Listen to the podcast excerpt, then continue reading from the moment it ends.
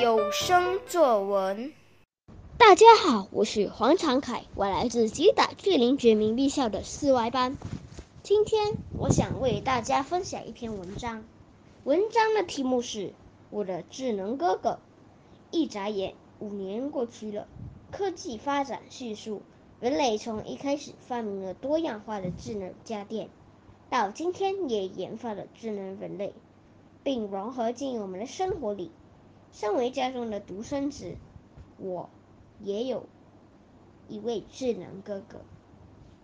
我的智能哥哥虽然是智能人类，但他的外表与我没有差别。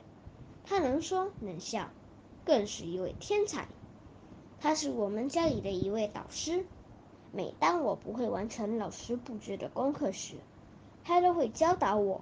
另外，我的哥哥也会教导我打羽。毛球、弹钢琴、写书法和画画，他在我心里是万能的。另外，我的智能哥哥也是我们家的保姆。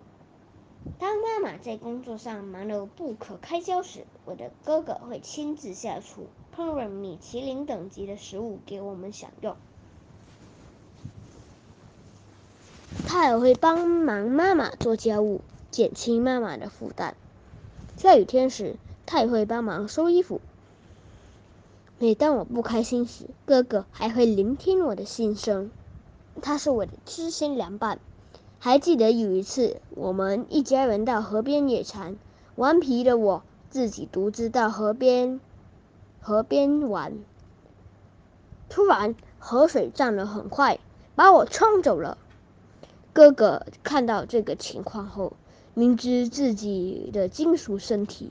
不能被水淋湿，却奋不顾身的来救我，把我救上岸后，他自己却因为身体里的电板故障，导致他一动也不动的躺在岸边。爸爸急忙的把他送到智能医院进行抢救，所幸的是他慢慢痊愈了，又能回到家里与我们生活在一块儿。经过了这件事，我更珍惜了智能哥哥对我的好。亲爱的智能哥哥，我感谢科技发达将您带到我的身边来。我希望您能一直陪伴我成长，让我不孤单。